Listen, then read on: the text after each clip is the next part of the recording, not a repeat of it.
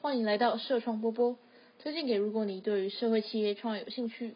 又刚好想要了解更多的人。那我们今天的主题是乌干达介绍。今天的主持人是台湾社会创新创业学会的理事长胡哲生理事长，和另外一位福大商研所的博士黄淑芬博士。让我们一起来听听吧。我们去乌干达，刚刚提到过要坐二十五个小时。那当这个飞机飞到非洲上空，那就开始往地上可以看到说，先经过肯雅，那地呢是绿肯中带雅，啊有那个动物大迁徙，是的。然后进入到乌干达这边的时候，就可以看到好大的湖跟绿色的大地，它嗯真的是绿色大地。所以这时候我要介绍乌干达，它是在整个非洲，北非是沙漠区，过了沙漠区以后，当然就比较比对较，就干埃燥。及那边。对，然后就进入苏丹、南苏丹啊，那就开始进入到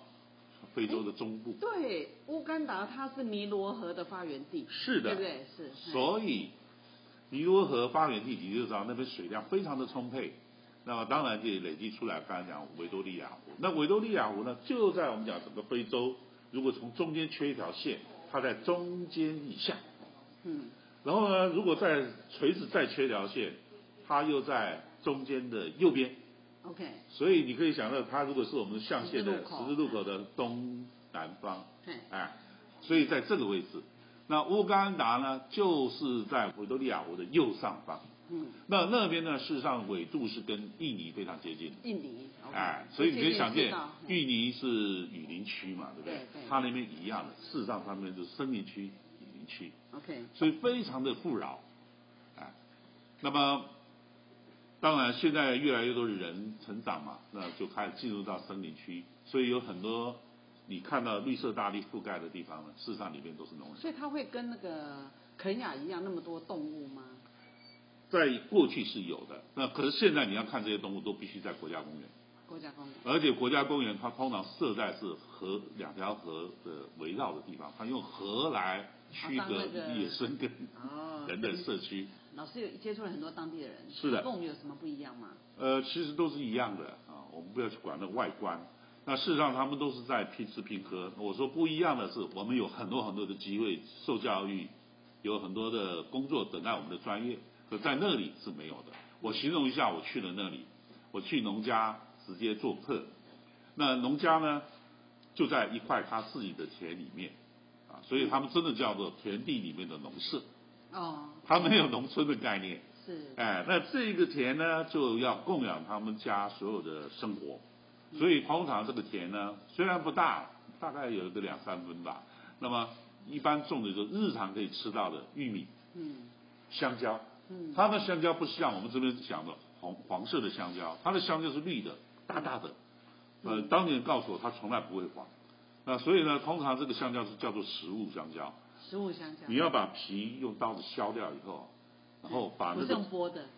剥剥不下来嘛。剥不下来，就用刀子把它剥剥下下来，来，剥下来就立刻放在水里面，以免氧化，然后就拿去蒸或者煮，变成香蕉泥嘿，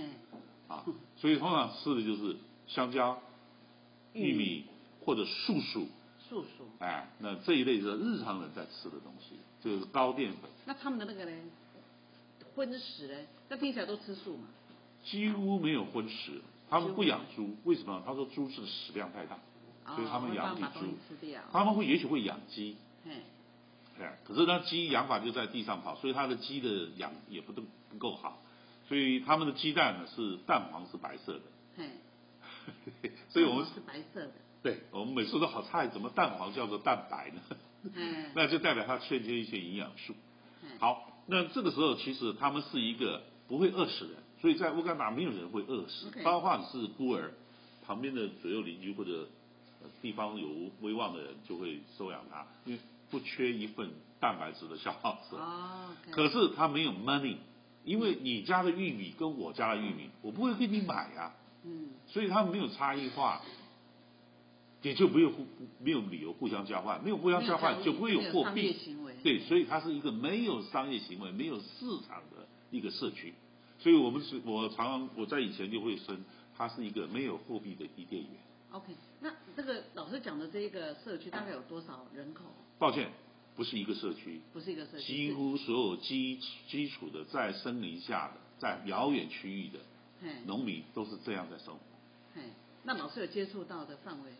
因为还是因为他那边有四千多万人嘛，是的，所以老师接触到的，当然我接触到的是这样生活描述的比较富庶区的，大大概在乌干达的南部，南部，哎，嘿，它更富庶的。那乌干达的北部稍微干旱一点，呃，也许它就会有村落接近，对对，它可能就会以道路为主要的聚散地， OK，哎，好，我们刚谈到说，我们现在要看到野生动动物狂奔哦，都要去那个呃肯亚，是。那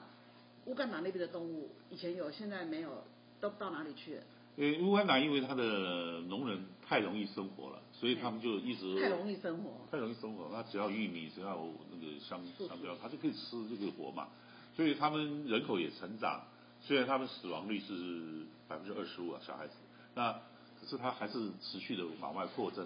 啊。那所以呢，就有一些道路根本到不了的地方，其实也住有很多人。嗯所以你要问我说那边的农村，我还真的不晓得怎么呃形容。第一个，他们是一块地，政府给你一块地，你自己养活自己，啊，那所以大家都住在那块地的中间，它不像我们的农村是聚集在一个村子里面，地都在外面， ，OK，所以你千万不要有台湾的农村概念，嘿，它是分散的。所以呢，第二个，你又没有行政区的划分下，因为它才从英国独立出来的时候，其实它的很多建设，它的大政府政府的一些体制只有在都市，嗯，农村这边是没有行政区域的。没有行政区域，所以你要询你问这个当地人叫什么对村，他们他们会愣在那里，不晓得你在问什么。嘿，哎，那他只是说，那我们这边就是什么主啊，这这都是了不起这样。所以那边基本上叫农业区，哎，不叫村落啊 OK 居住了很多人，所以它一直扩张的结果，野生动物就慢慢地会跟人类产生冲冲突。突，那除了一些狒狒之外，那很多野生动物就开始退让，甚至消失，所以大部分都画在那个国家公园里面。那只是在乌干达这边的国家公园，要不然就在很偏远的山区，在接近刚果那边，那个是大猩猩的啊，那个银背猩猩嗯嗯嗯，非非常很多有啊名的嗯。哎，那再来就是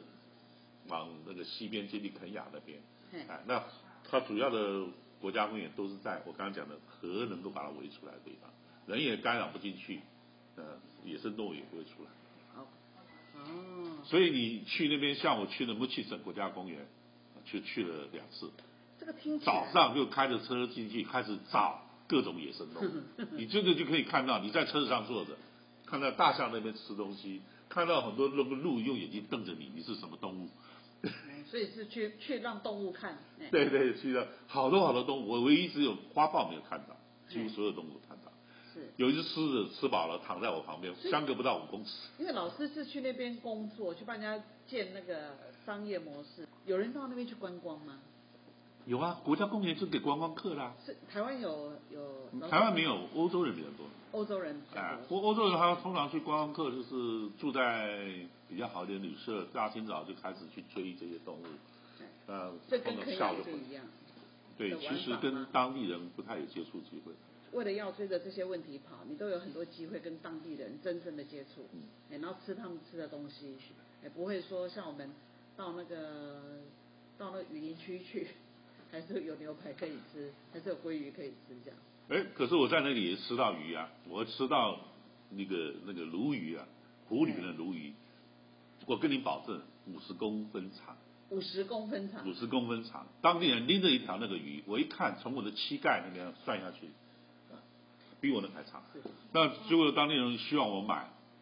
那个价钱我一算，你知道多少台币？一百五十块台币。一百五十块台币，可以吃几餐呢、啊？那我至少吃一个星期都吃不完。 这个星期都吃不完。他们呃，啊那边有星级饭店，有啊，包可是括那个老师讲的那个村落你一定村落是用车子这样子，进去，然后就出来了。通常你不会进村落了，一般人不会进村落，那他就嗯所以是如果我们要比较野嗯深生动入物的、园。深入的进入在地的话，还是要跟着老师的那个步伐去。如果你要真的是进入一般平民百姓的，那当然就要跟着这些组织走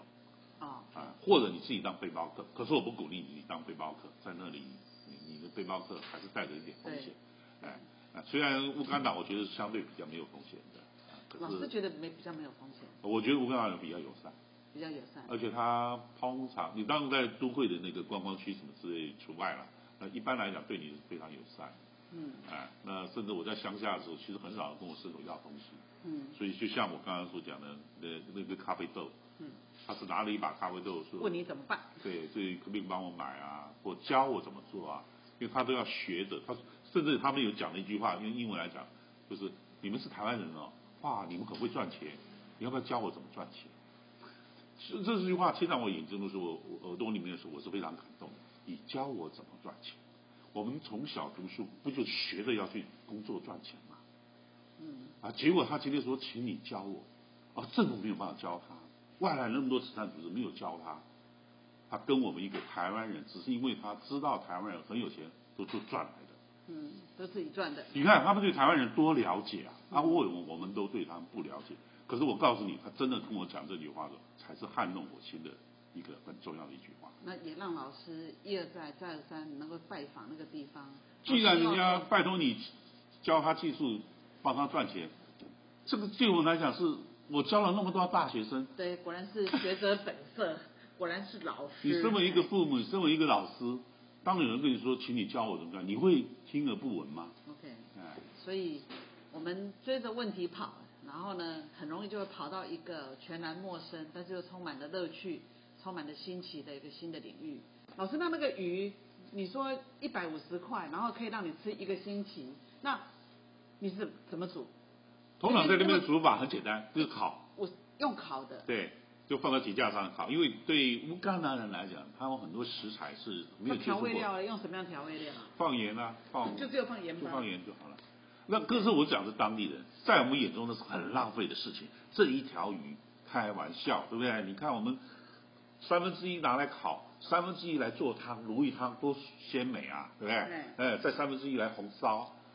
可对他来讲，做汤这件事情他们不太有概念。所他以当地人是吃鱼的，他们当地人吃鱼吃无锅鱼，就是我们讲的尼诺鱼。嘿，呃尼罗，尼罗哎，我们后来把它引引在海外叫无锅鱼嘛，对吧对对那事实上是那个鱼，我要必须声明，那一百五十公分的那个是鲈鲈鱼鱼嘛，鲈鱼淡水鲈鱼嘿，你们女生生产后要吃的，手对术后要对吃的那对个啊鱼啊，伤口，嘿那么大的鱼是一般人不可以捕的，不可以补啊。对，因为这么大的鱼呢，都归属政府，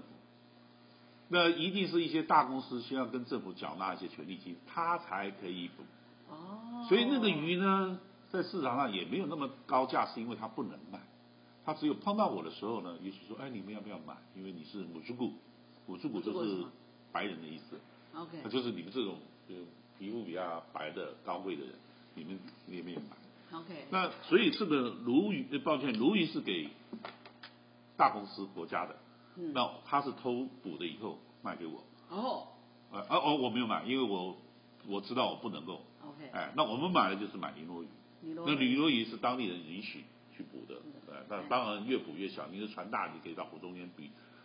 一般我们可以吃到就像一个头那么大的鲈鱼，嗯呃，无就国一鱼，个人一份这样，哎，对，一一人一份只，嘿，对，我们会觉得很奢侈哈，在那边是最简单的，嘿，哎，那那个鱼大概好一点，在餐厅的是油炸，嗯，哎，几乎没有什么技术，有去埃及好像有吃过，嘿对，那就觉得好可惜啊。所以一般的，像我们也跟那个那个村民说，哎，你的鸡养得不错，我们给你买两只。嘿， 那那一次我在村里面很有趣，我们说那天我们几个人台湾人那个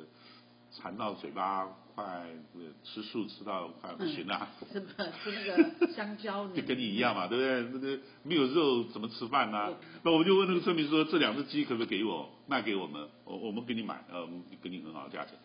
他说这只鸡我可以卖给你，那只鸡是谁的？别人的，对他们都其实鸡是谁的都清清楚，因为天天都住在一起嘛。那么我们买了，结果你知道我们煮鸡的方式，当地人是没见过的。你煮什么鸡？老师怎么煮？呃，我们那个王王穗仪台湾农夫呢嗯，他说要烤那个就是叫花鸡啦，哦就是要包一包，你对，包一包一 包，然后用烤的，对，嘿，当地人觉得很很诧异，可以这样做做鸡啊。那他们一般就是跟我们学的那个师傅呢，乌干兰，他知道用炒的，嘿，然后放酱油，他因为跟我们就是嗯有点像唯一红的，烧，嘿对。那当地人是炸，很法国。他们所有的 cook 那大是概用什是炸么样的，油？他们的油是一种很黄的植物油。植物油、芥子油是，当像地的也许像芥子油之类的，可是那个油味并不好啦，哎，那所以对我们来讲，它的食材他们手中是蛮浪费的，因为他们根本不会做出好的味道，嗯嗯。哎，那这个不能怪他们，因为他们很少很少人亲自呃煮得台出湾把那个中国，所以我回来问我们的那个小有一些小区当职工的，我说他问我说这个老师我要懂什么技术？我说当然会哦，家里面做对啊菜。随便煮。我说那今天给你鸡可以做什么？哇，十几道鸡的做法。嘿我说好，你们就跟我去，因为我二零二零年其实我是招募的团队，是希望去那边教他们如何煮鸡肉，煮鸡肉。因为我已经鼓励他们去养鸡啦。嘿那这个鸡肉你卖给我，哦，所以那些鸡二零二零因为 COVID 1 9的关系所以乌干达人就都少活下来了少少藏了很多，都活下来了。活下来了。对，不，你应该是没有，下次学可以做那个老母鸡啊，可以。因为多一年了嘛。那我就其实我有个想法，就是我希望把一只鸡，也许红烧以后变成六份鸡肉便当。你看我是不是鸡就可以变成六六个便当盒？这个六个便当盒一个如果假设四十块台币，嘿，我就变成两百四十块。他们的那个他们的收入买得起四十块台币的。我都当然我就要从村子里面做好便当盒以后送到省道上面去，哦主要道路。 OK，主要道路上的人他是有消费力的，因为他停下车来，他也到餐厅里面嗯吃，也许廉价一点，对，大概三四十块，带有鸡肉、菜、主食，大概有 OK，三，我们也超可过以四十块上下。是可以卖，可以卖得出看去掉，的。所以我就说从村子里面，村子里面不值钱，没有钱，了所以我的解师兄说，那我们从他们的鸡的食材变成台湾的加工以后，变成可便当口美味的鸡便当，哎，我们就可以卖出去。我每次听老师讲这些经历的时候，我都有一个感觉是，明明就是个学者，然后十八般武艺都会。我们有时候会把它讲呃什么社区创生啊，那个什么那个价值创造，觉得很遥远，可是很简单的，就是用当地的一些元素，然后呢再加上一些不同经验台湾的一想象些技术啊，对我们的体验然啊，后呢就可以创造出来一些新对的啊。业务、商业的一对些啊产产值。那你想想这就是他们讲看的要，赚其钱实对我们来讲也并不困难，因为我有一个把握，我们做出来的鸡好吃，乌干达人会不会觉得不好 吃？嗯，这个我不一敢说。哎好我不因为敢每个人的口味不一样啊。可是对他们来讲，他是没有办法去尝其他鸡的时候，被我们处理过的一定是好吃。一定比他现在做的好。那也我也可以找一些农民、村里面的人来试吃，我们办一些 party ball 嘛，对对不对？试看看你来试试看嘛，你觉得好吃的，我们就开始来做嘛。 OK。我用你当地的一些 seasoning 佐料来做嘛。所以还有 mar 市场测试对啊，market test。对啊，那这时候如果你觉得好吃，你来跟我学这个技术嗯。你学这个技术的时候，胡老师投资便当餐盒的盒子，嗯啊，我从台湾带过去，那么轻我可以带一堆，嗯那我投资盒子，对，然后我们地方上的这些鸡是现成的，嗯，玉米现成的，对，那些蔬菜现成的，我们 cook 起以后，就可以卖。再投资一个人，你一个小时给我骑摩托车到省道上去 OK 去卖，然后卖一个你拿百分之二十走， OK，所以这就是商业模式。这是商业模式，而这个商业模式的技术我很有把握，因为吃美味的东西几乎是人类的天性。嗯，OK，好对，那呃，我们今天就在便当这件事情上面先告个段落。好，那接下来因为民以食为天，从便当切入，我我觉得是一个很好的想象。那接下来就是说，那怎么样能够从经济作物上面去为当地创造一些比较有趣有有生命力的一些一些嗯做法？那我们这样就可以回到我们讨论为什么老师要去推动黑色力量这样的一个品牌。